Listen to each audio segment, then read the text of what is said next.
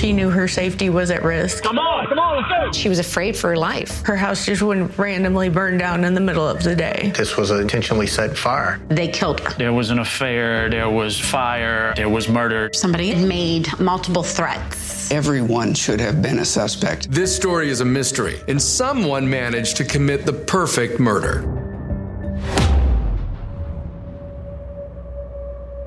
Am 14. Juli 2017 steigen nahe eines kleinen Ortes in Louisiana dicke Rauchschwaden über den Wäldern auf. Die Feuerwehr wird gerufen und macht sich auch sofort auf den Weg, um den Brand zu löschen. Unter den Kameraden ist auch der Leiter der Feuerwehr und je näher sie der Brandstelle kommen, desto ungehaltener wird der Mann. Es ist sein Zuhause, das da lichterloh in Flammen steht. Panisch versucht er seine Ehefrau auf dem Handy anzurufen, doch sie nimmt nicht ab. Der Brand kann gelöscht werden, doch in den Ruinen des Hauses wird kurze Zeit später eine Leiche geborgen. Es ist die seiner Frau.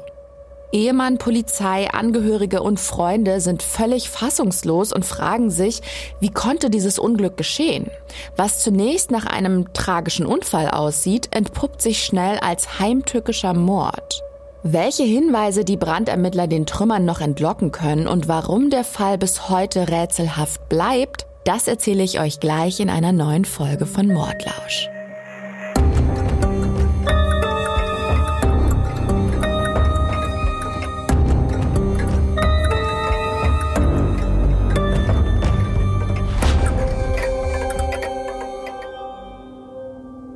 Salü, ihr Lieben, hier bin ich wieder, eure Gollner. Voll schön, dass ihr euch die Zeit für eine Folge Mordlausch nehmt. Heute dreht sich natürlich wieder alles um ein echtes Verbrechen.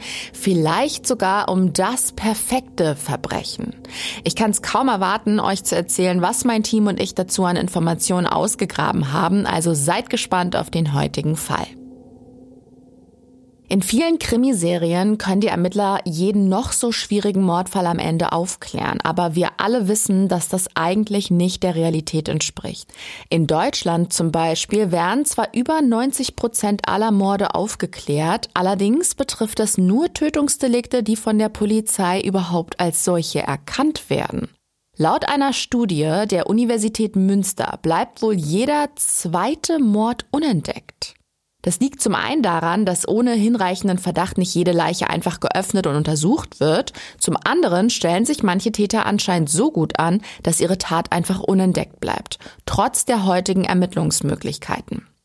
Ich habe mich ja gefragt, also so ganz theoretisch, was zeichnet denn einen perfekten Mord eigentlich aus? Und bin da im Netz auf den Philosophen Guido Lörer von der Universität Erfurt gestoßen. Der hat in einem Beitrag für die Fachzeitschrift Konzeptus mal vier Kriterien zusammengetragen und die lese ich euch eben vor. Erstens, es gibt kein erkennbares Motiv. Zweitens, der Mord erfüllt seinen Zweck.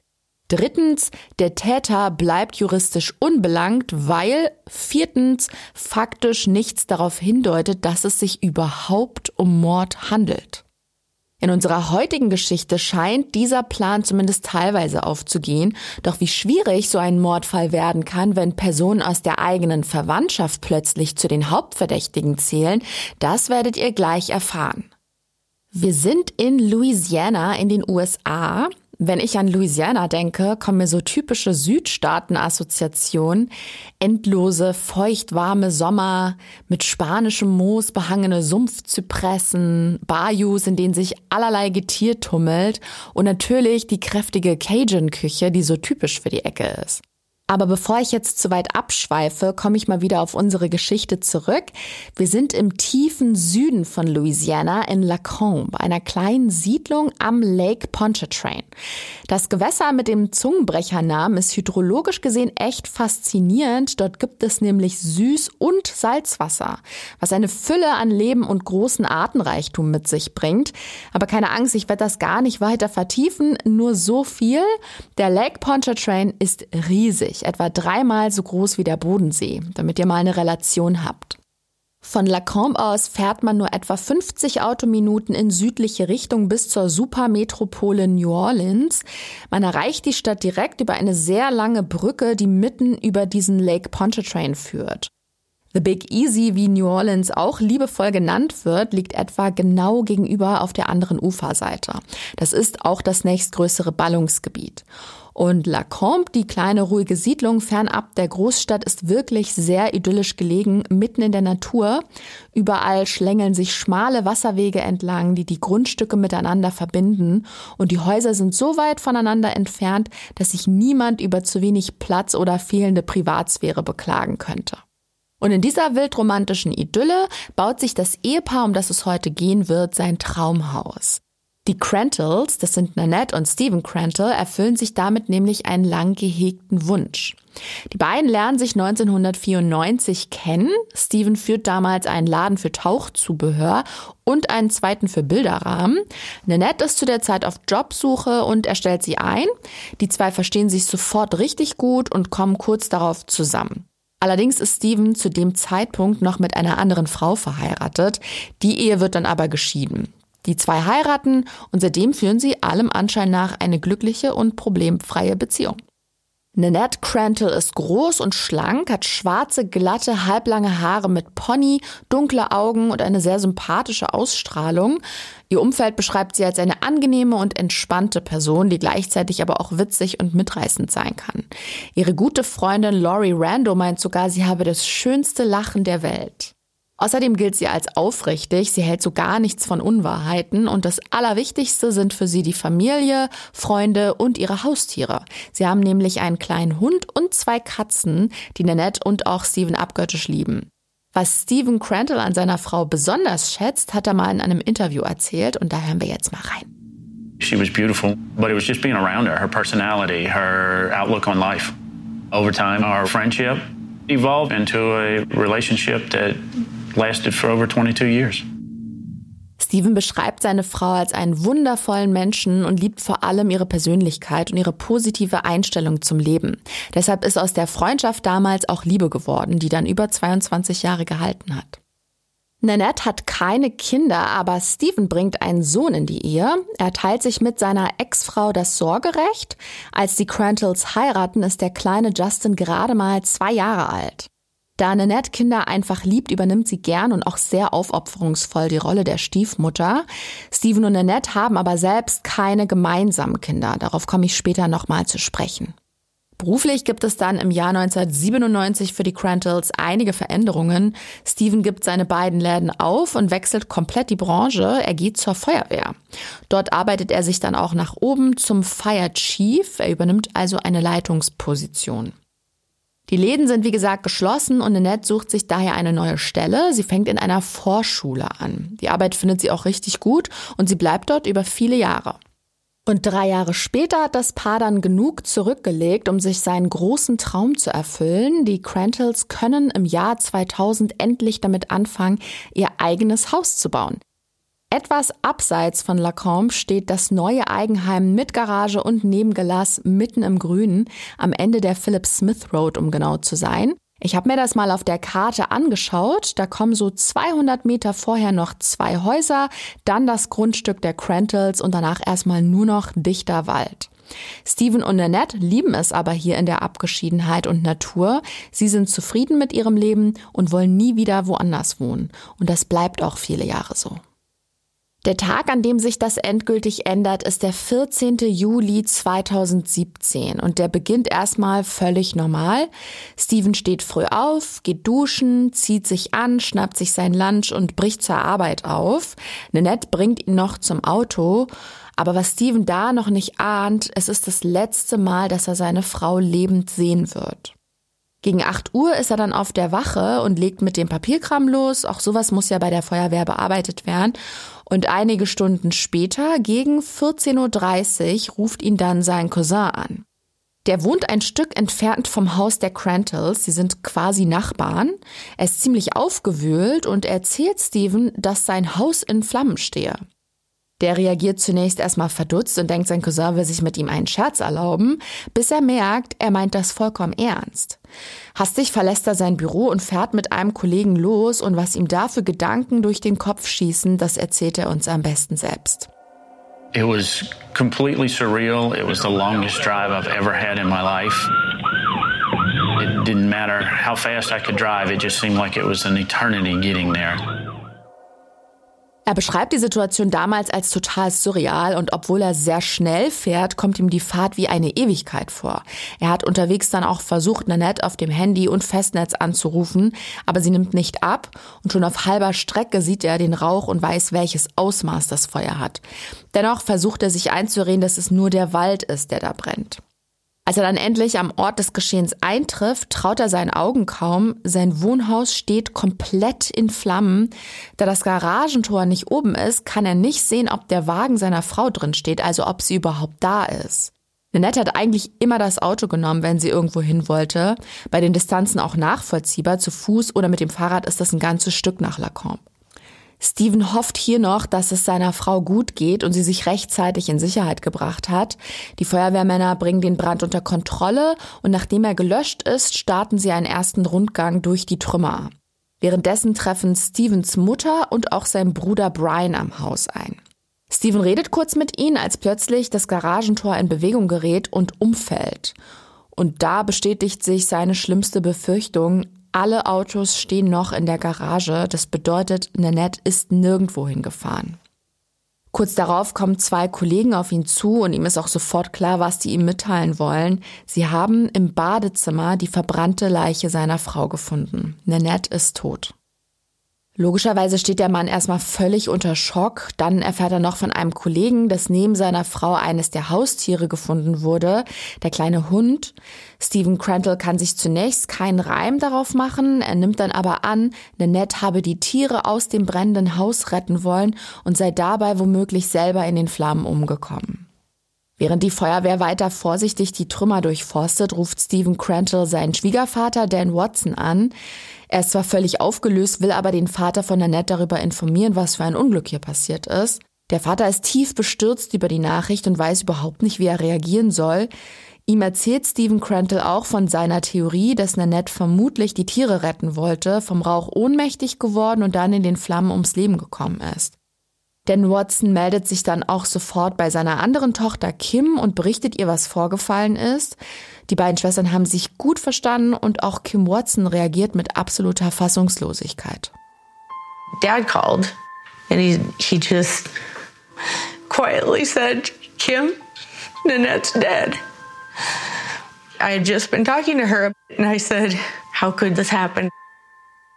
Ja, man hört es, Nanettes Schwester hat die furchtbare Nachricht ziemlich mitgenommen. Als ihr Vater sie anruft, um ihr mitzuteilen, was passiert ist, hat sie die Welt nicht mehr verstanden. Weitere Familienmitglieder und auch Freunde werden informiert. Es war bekannt, dass Nanette ein großes Herz für Tiere hatte. Viele halten es für vorstellbar, sie sei Hals über Kopf ins Haus gerannt, um die Vierbeiner zu retten, ohne an die Konsequenzen zu denken. Einige haben aber auch Zweifel, ob Nanettes Tierliebe so weit gegangen wäre. Nach und nach treffen dann Freunde und weitere Familienmitglieder an der Stelle ein, wo früher das Zuhause der Crantles gestanden hat. Sie wollen Steven unterstützen und Trost spenden, soweit das überhaupt möglich ist.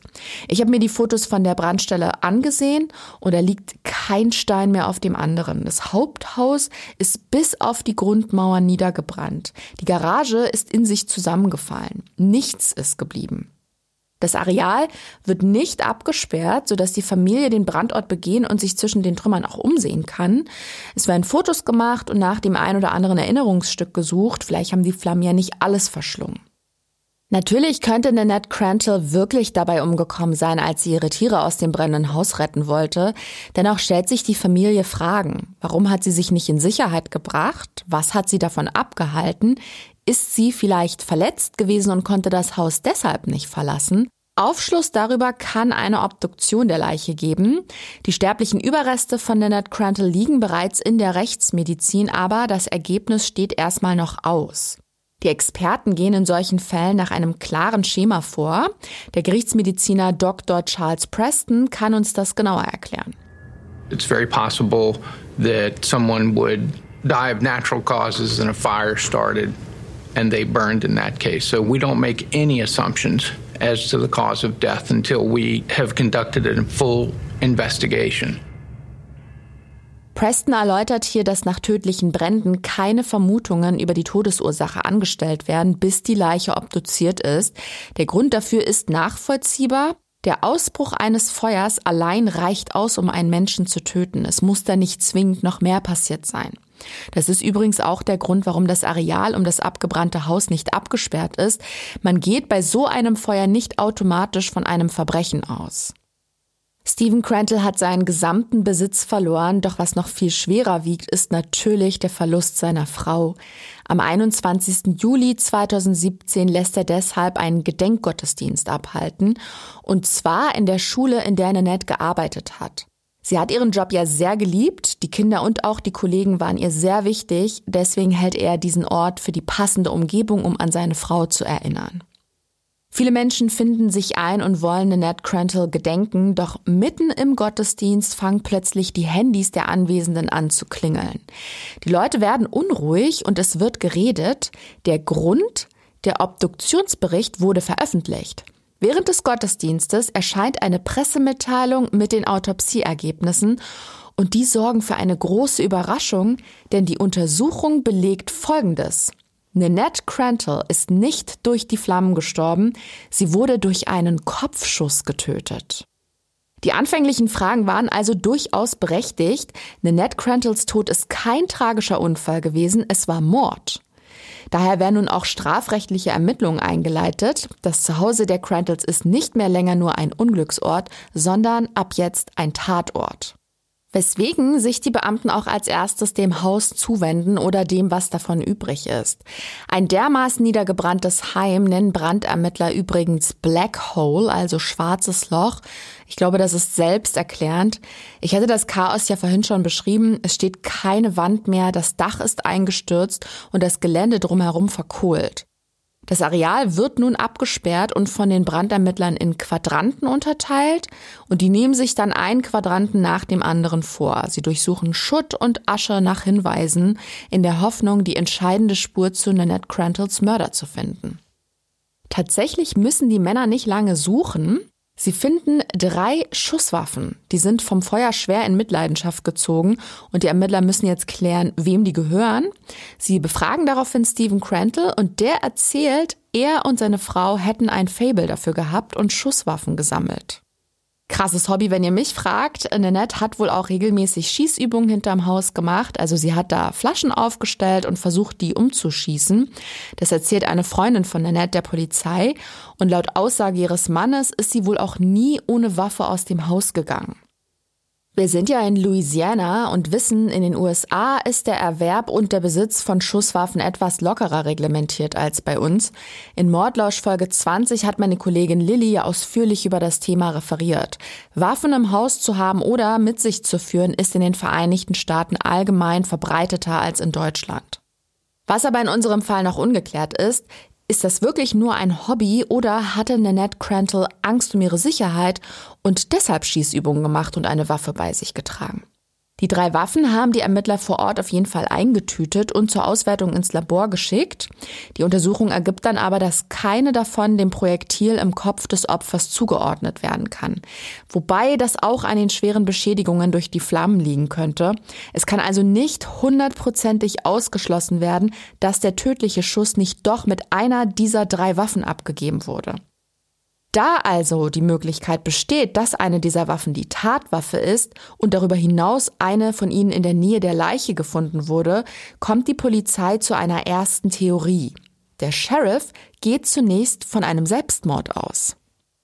Es hat einen Grund, warum er den durchaus für möglich hält, und das hat mit Nanette Crantles mentalem Gesundheitszustand vor ihrem Tod zu tun. Sie ist zwar als freundlicher und hilfsbereiter Mensch bekannt, aber Nachforschungen im persönlichen Umfeld haben ergeben, dass sie Zeichen einer Depression gezeigt hat. Ihre enge Freundin Laurie Rando kann das auch bestätigen. Es ging ihr in den letzten Monaten vor ihrem Tod wohl nicht besonders gut. Sie hat sich zurückgezogen und den Kontakt zu Freunden und Familie stark reduziert. Die Beamten möchten nun herausfinden, woran das gelegen haben könnte und erfahren bei ihrer Recherche Folgendes. Das Ehepaar Crantle hat ja keine gemeinsamen Kinder. Stephen hat seinen Sohn Justin mit in die Ehe gebracht, um den sich Nanette aufopferungsvoll gekümmert hat. Das habe ich vorhin schon erzählt. Das Ehepaar hätte aber auch gerne noch ein gemeinsames Kind gehabt. Sie haben es wohl sehr lange versucht, aber leider ist es nie dazu gekommen. Deswegen geht Nanette Crantle auch in ihrer Arbeit so auf. Sie hat die Kinder ihrer Vorschulklasse sehr ins Herz geschlossen und sich auch mit den Eltern gut verstanden. Sie hat zum Beispiel am Ende des Schuljahres für jedes einzelne Kind in ihrer Klasse ein kleines Buch gebastelt. Darin hat sie die Entwicklung und Fortschritte vom ersten bis zum letzten Schultag des jeweiligen Jahres dokumentiert und das für jeden Schüler, muss man sich mal überlegen. Ihr Mann hält aber genau deshalb ein Selbstmord für sehr unwahrscheinlich. Seiner Meinung nach hat es zu viele Dinge in Nanets Leben gegeben, die ihr wichtig waren. Neben den Kindern waren das auch ihre Vierbeiner oder das gemeinsame Haus mit seinen ganzen Erinnerungsstücken darin. Er hat nie das Gefühl gehabt, sie hätte genug vom Leben. Andererseits können manche Menschen ihre wahren Gefühle sehr gut verbergen. Was seine Einschätzung aber unterstützt, sind die Ergebnisse der Forensik. Die Gerichtsmediziner untersuchen nämlich, ob sich Rußablagerungen in der Lunge der Toten nachweisen lassen. Der Hintergrund ist folgender. Wenn es tatsächlich Selbstmord war, müsste Nanette Crantle ja zu Beginn des Brandes noch am Leben gewesen sein und die stickige Luft eingeatmet haben. Es müssen sich also Rußpartikel in ihren Atemwegen befinden. Doch die Gerichtsmediziner finden keine Rußablagerungen in ihren Atemwegen. Sie kann also nicht das Haus erst angezündet und sich dann selbst erschossen haben. Sie muss schon vor dem Brand tot gewesen sein. Damit kann Suizid als Todesursache also ausgeschlossen werden. Zumal sich da ja auch die Frage stellt, wenn sie vorhatte, sich umzubringen, warum das Haus in Brand setzen und den gesamten Besitz zerstören, der ihrem Mann noch bleiben würde. Von den Tieren, die mit ihnen dort gelebt haben, ganz zu schweigen. Auf Grundlage dieser neuen Erkenntnisse revidiert der Sheriff seine Einschätzung. Die Polizei geht nun doch von Mord aus. Man weiß jetzt zumindest, was ungefähr passiert ist, aber noch nicht, wie es dazu gekommen ist und wer dafür verantwortlich ist. Deshalb klopfen die Ermittler sämtliche Möglichkeiten ab auch ein Sexualdelikt wird nicht ausgeschlossen. Die Leiche wird erneut auf Hinweise oder Spuren untersucht, jedoch ohne Erfolg. Der Körper ist so stark verbrannt, dass sich DNA-Spuren in Form von Speichel, Sperma oder Haar nicht sichern lassen. Bis auf den Kopfschuss kann Nanette Crantles Leiche also nichts über ihren Mörder verraten. Aber es gibt natürlich noch das abgebrannte Haus und dort sehen sich die Brandermittler noch einmal ganz genau um. Die suchen zunächst nach der Feuerursache und die Herren sind nicht allein vor Ort. Sie werden unterstützt von sogenannten Brandmittelspürhunden. Und es dauert dann auch nicht lange, bis einer der Hunde anschlägt. Er hat einen Brandbeschleuniger erschnüffelt. Anscheinend muss sich im Wohn- und Schlafzimmer Benzin befunden haben. Räumlichkeiten, in denen man normalerweise eher kein Benzin aufbewahrt. Und das deutet für die Ermittler sehr stark darauf hin, dass das Benzin in den beiden Zimmern verteilt und damit der Brand gelegt wurde. Was allerdings nicht geklärt werden kann, ist die Herkunft des Benzins, also ob es bereits auf dem Grundstück der Crantles war oder der Täter es mitgebracht hat. Beides wäre möglich, denn auf alten Fotos des Pärchens sieht man direkt neben der Garage auch Benzinkanister stehen. Bei dieser einen Erkenntnis bleibt es aber nicht, denn der Hund schlägt noch ein zweites Mal im Schlafzimmer an, und zwar an einem technischen Gerät oder besser, was davon übrig ist, am digitalen Aufnahmerekorder der Crantles. Das gesamte Grundstück wurde nämlich videoüberwacht. Steven hat ein Kamerasystem installiert, damit er und Nanette sehen können, ob irgendwelche Personen sich dem Grundstück nähern oder es gar betreten. Eine Kamera war zum Beispiel direkt auf das Tor gerichtet. Das Paar hat so immer gewusst, wer gleich vor der Tür steht. Die Kameras haben jeden Winkel gefilmt und auf einen 42 Zoll Bildschirm übertragen. Niemand konnte also das Haus oder das Grundstück betreten, ohne gefilmt zu werden. Daher liegt nun die Vermutung nahe, dass der Täter kurz vor der Brandlegung gefilmt wurde und der das Gerät deswegen zerstört hat, damit man ihm nicht auf die Spur kommt. Der Rekorder wird deswegen auch umgehend zur Untersuchung zum FBI geschickt. Das gute Stück ist wie gesagt mächtig lediert, aber vielleicht können die Experten die ein oder andere Aufnahme noch retten. Die Auswertung dauert eine ganze Weile und trotz aller Bemühungen können sie dem Gerät keine Hinweise mehr entlocken. Genau wie die gefundenen drei Schusswaffen ist der Rekorder zu stark beschädigt und die Information darauf verloren. Die Polizei ermittelt nun unter Hochdruck in andere Richtungen weiter. Bisher haben die Ermittler ja nicht viel. Sie wissen, dass jemand das Feuer gelegt hat und sich wohl auch auf dem Grundstück und im Haus auskennt. Aufschluss könnten Befragungen im engeren Umfeld von Annette Crantle geben, die auch parallel durchgeführt werden. Freunde, Familie und Bekannte, die Polizei spricht mit jedem, der ihr irgendwie nahegestanden hat. Und ihr kennt das ja mittlerweile aus vielen anderen Mordlauschfolgen. Auf der Suche nach einem Verdächtigen werden bei Mordermittlungen die engsten Angehörigen des Opfers besonders genau überprüft. Und damit auch Stephen Crantle, der Ehemann der Toten. Den überrascht das nicht sonderlich. Hören wir mal, was er dazu sagt. I, I can definitely see why statistically I'm the individual that is most likely to do something. I can see how me working at a fire department, people jump to the conclusions that I had something to do with it because it was a fire. Da es sich um seine Ehefrau handelt, ist es für ihn absolut nachvollziehbar, dass er mit als erstes befragt wird. Er weiß, laut Statistik würde er als Täter in Frage kommen oder man könnte auch wegen seines Berufs denken, er könnte etwas mit dem Feuer zu tun gehabt haben. Aber nicht nur Stephen Crantles Arbeit als Feuerwehrmann lässt ihn verdächtig erscheinen. Die Beamten bringen auch in Erfahrung, dass die Ehe nur nach außen glücklich war. Bei den Crantles hat es nämlich gekriselt. Stephen hatte eine Affäre mit einer Kollegin und Nanette wusste davon. Sie hat die zwei wohl mehrmals auf der Wache zusammen gesehen. Das erzählt auch Laurie Rando, Nanettes Freundin der Polizei. Der hat sie sich anvertraut und Rando kann den Beamten noch einiges mehr berichten. Of course, she was hurt. And I asked her, I said, Well, what are you going to do? She said she was going to confront him. And I think she was trying to muster up the courage to leave. I think she had had enough. Sie sagt hier, dass Nanette sehr verletzt war damals, als sie von seiner Untreue Wind bekommen hat. Ihr hat es endgültig gereicht und sie wollte ihren Ehemann zur Rede stellen. Vielleicht auch mit der Absicht, sich zu trennen. Das vermutet Laurie Rando zumindest. Sicher ist auf jeden Fall, dass Stephen Crantle seine Ehefrau betrogen hat. Das sind natürlich brisante Informationen, die den Ehemann in ein denkbar schlechtes Licht drücken. Seine Affäre wäre ein Motiv. Er könnte seine Frau umgebracht haben, um einen kostspieligen Rosenkrieg zu entgehen und später mit seiner neuen durchzubrennen. Die Ermittler müssen dem natürlich nachgehen. Zunächst wird die Dame, mit der Stephen Crantle eine Affäre hatte, befragt und auch überprüft, aber sie kann in keinster Weise mit dem Verbrechen in Verbindung gebracht werden und hat ein lupenreines Alibi. Die Ermittler sprechen auch Stephen Crantle auf die zweite Frau in seinem Leben an und der weist alle Unterstellungen von sich. Ja, er ist fremdgegangen. Nanette wusste von der anderen Frau und für eine kurze Zeit wurde auch über Trennung geredet, doch dann hätten sie sich wieder gefangen. Stephen Crantle beteuert, die privaten Probleme hätten nichts mit dem Tod seiner Frau zu tun. Er bietet sogar an, einen Polygraphentest zu absolvieren. Die Aussagekraft solcher Lügendetektortests ist ja wissenschaftlich umstritten, aber der Mann zeigt sich damit kooperativ, als hätte er wirklich nichts zu verbergen. Stephen Crantle möchte sich damit vor allem selbst entlasten. Er hat sowas auch noch nie gemacht und besteht auch nicht darauf, dass ein Anwalt dabei ist. Wie das bei solchen Tests so ist, werden da allerlei Fragen gestellt und Stephen Crantle schildert den Ermittlern, wie der 14. Juli 2017 aus seiner Sicht abgelaufen ist. Der Tag hat wohl ganz normal angefangen. Nanette hat ihn noch zum Auto gebracht. Dann ist er zur Arbeit gefahren. Zwischen 8 Uhr und 8.10 Uhr ist er dort angekommen. Naja, und gegen 14 Uhr ist dann der Anruf seines Cousins eingegangen. Der wohnt auch in der Nachbarschaft. Mehr kann er nicht sagen. Stephen Crantle beantwortet alle Fragen der Ermittler so gut es geht und er besteht den Test.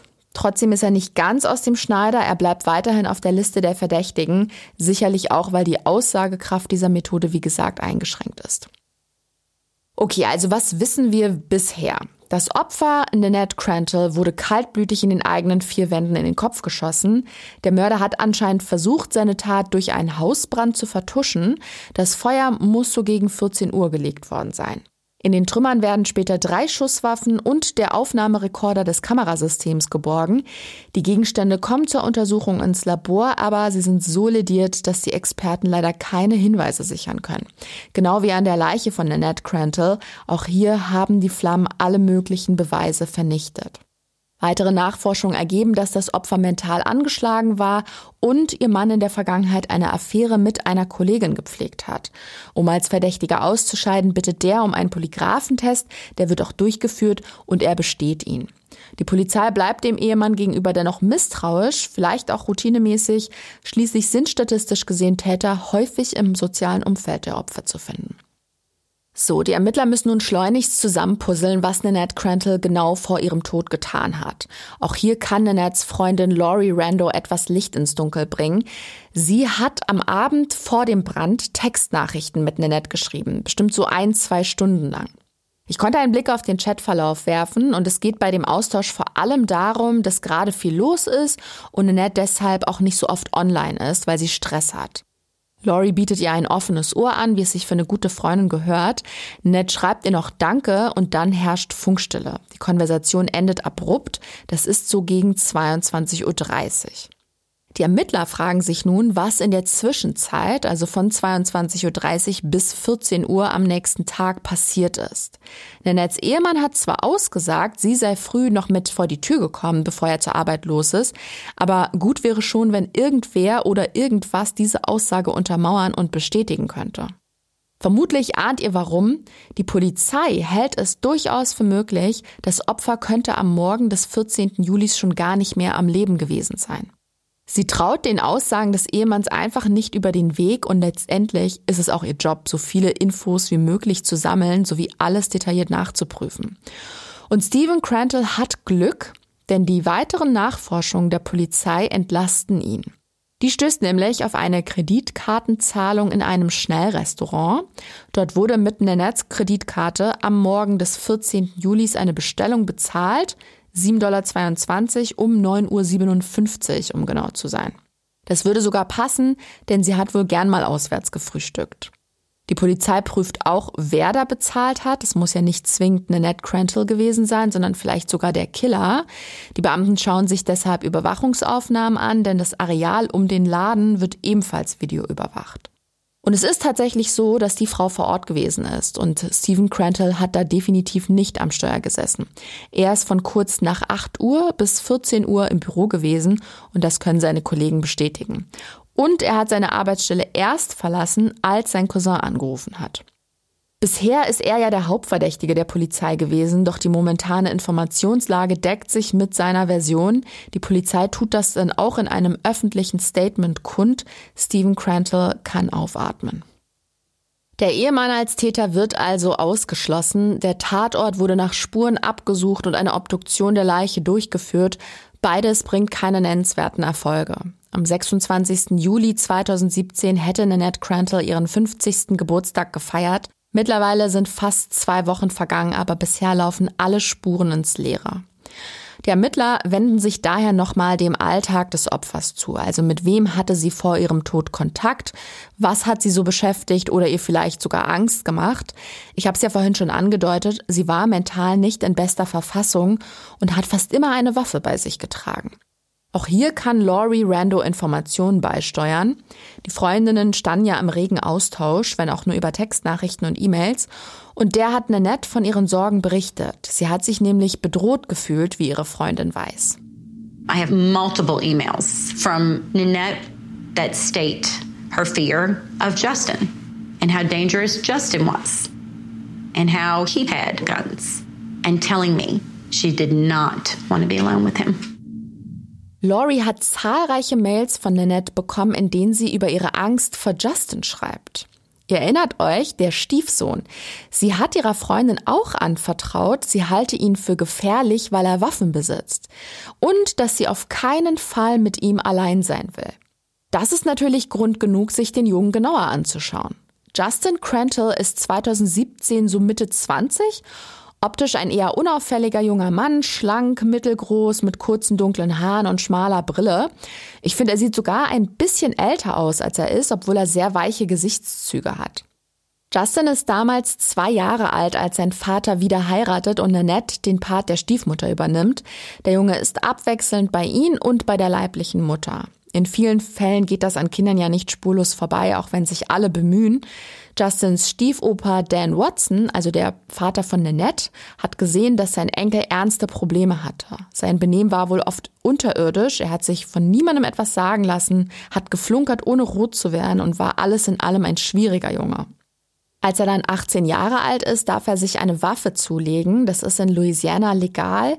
Und da hat wohl Nanette noch mehr Angst vor ihm bekommen. Sie schreibt das auch ihrer Schwester Kim, Justin habe immer mehrere Waffen bei sich, obwohl er noch gar nicht reif genug dafür wäre. Sie befürchtet, jemand könnte zu Schaden kommen. Nanette will irgendwann auch nicht mehr mit ihrem Stiefsohn allein sein. Sie lässt ihn später sogar nur noch ins Haus, wenn sein Vater, also Stephen Crantle, auch daheim ist. Der sieht das angespannte Verhältnis der beiden damals etwas gelassener und verbucht es unter normalen Streitigkeiten, die man generationsbedingt ebenso hat. Seiner Meinung nach sind sie eigentlich ganz gut miteinander ausgekommen. Die Ermittler gehen den Hinweisen auf den Stiefsohn nach und prüfen, ob er ein Alibi hat. Und wie sich herausstellt, hat sich Justin zur Tatzeit in einem anderen Bundesstaat aufgehalten. Er arbeitet in Virginia und dort ist er auch gewesen, als Nanette Crantle gestorben ist. Er ist erst mit seiner Frau nach Louisiana gekommen, als er von dem Brand gehört hat. Er mag sich nicht besonders mit seiner Stiefmutter verstanden haben, doch ihr Mörder ist er nicht. Aber es gibt noch einen weiteren Verdächtigen. Irgendwann gerät Stephen Crantles Bruder Brian ins Visier der Beamten. Und man kann wirklich sagen, der ist sowas wie das schwarze Schaf der Familie.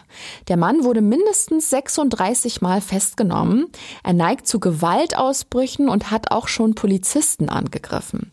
Selbst sein eigener Bruder hält ihn für verdächtig, einige Freunde der Crantles ebenfalls. Und das liegt neben seinem unrühmlichen Werdegang auch an folgender Tatsache. Er konnte Nanette nicht leiden. Das war hinlänglich bekannt und hat ihrem Ehemann auch Sorgen bereitet. Grund für seine Abneigung war ein Vorfall im Jahr 2015. Brian Crantle ist da mit seinem Auto in einen Graben gefahren und hat seinen Bruder um Hilfe gebeten. Der kommt dann mit Nanette auch und will den geschrotteten Wagen wieder auf die Straße ziehen, was ihm allerdings nicht gelingt. Irgendwann hält dann ein Streifenwagen neben den dreien.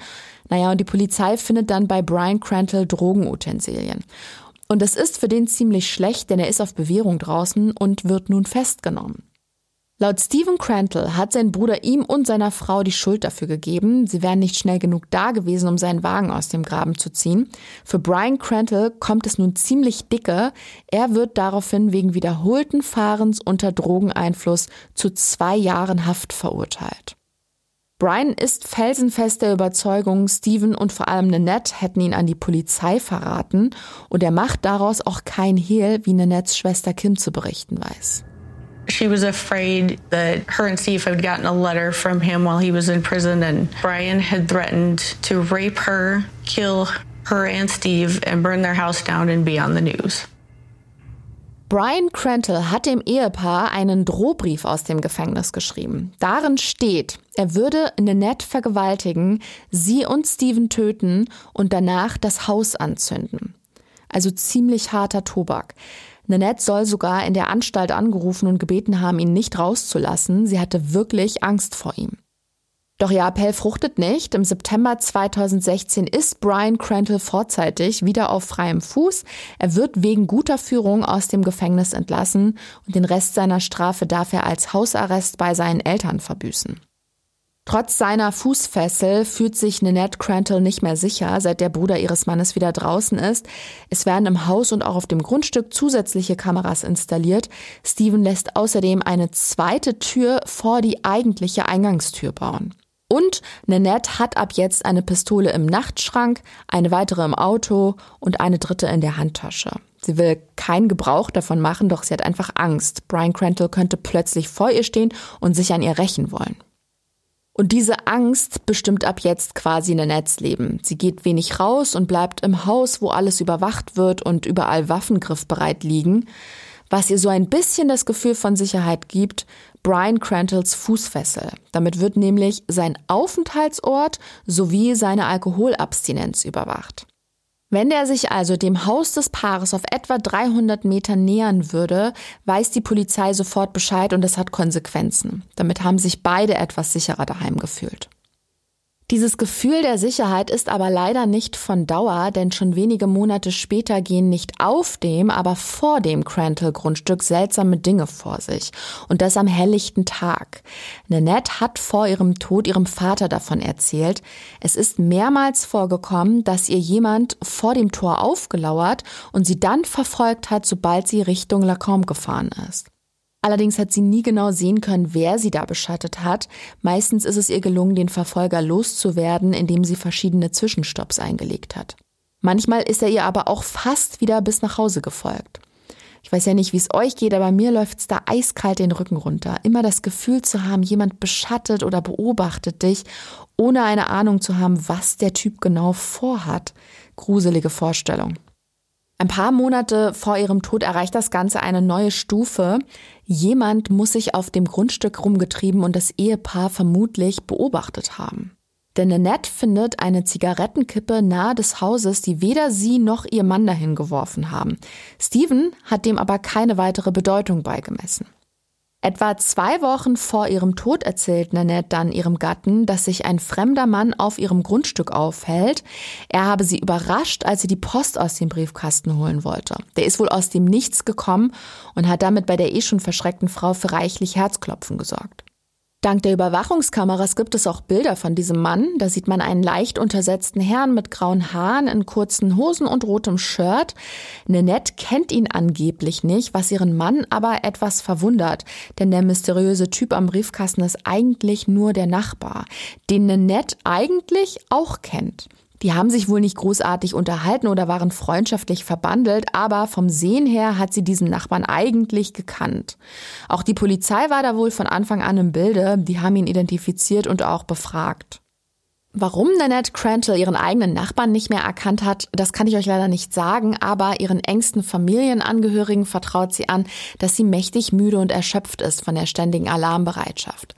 Sie ist die letzten Tage vor ihrem Tod völlig am Ende mit den Nerven.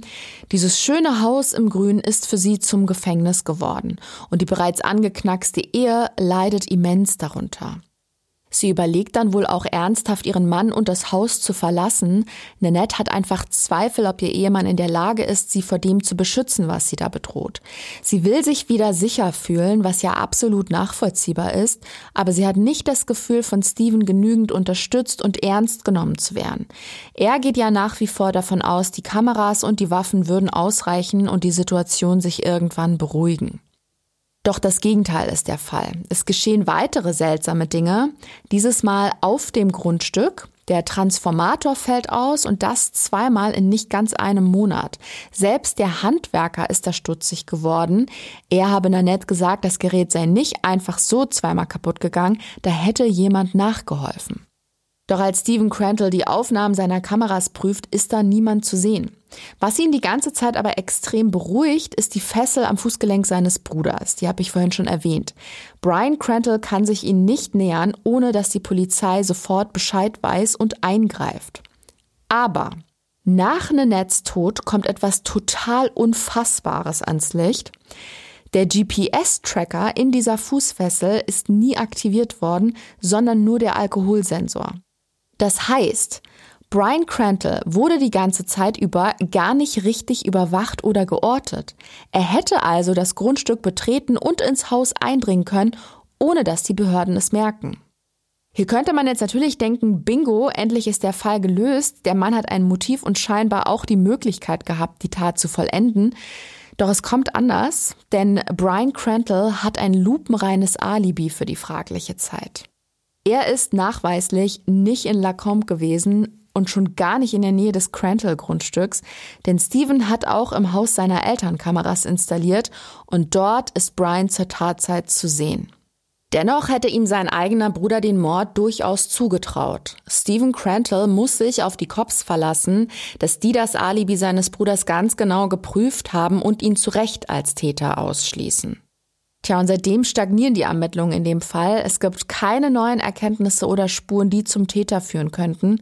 Eingangs habe ich ja über den perfekten Mord gesprochen und es ist schon irgendwie unheimlich. In einer Zeit, in der jeder Schritt videoüberwacht wird, ist es scheinbar trotzdem möglich, ein Verbrechen zu begehen, das nicht mal perfekt geplant und ausgeführt wurde, und der Täter kommt trotzdem davon. Ob ein Drogensüchtiger mit einer kurzen Zündschnur wie Brian Crantle überhaupt in der Lage wäre, seine Fährte so gut und geschickt zu verwischen, wage ich zu bezweifeln, Fakt ist, er hätte ein Motiv und die Möglichkeit dazu gehabt, die Tat zu begehen. Doch mit einem hieb- und stichfesten Alibi kann er natürlich nicht belangt werden. Die Akte Nanette Crantle ist auf jeden Fall noch nicht geschlossen. Die Ermittlungen dauern bis heute an.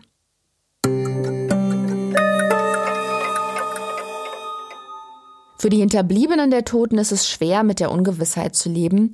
Die Gedanken kreisen nur um eine Sache. Wer ist für dieses furchtbare Verbrechen verantwortlich und wann wird er zur Rechenschaft gezogen?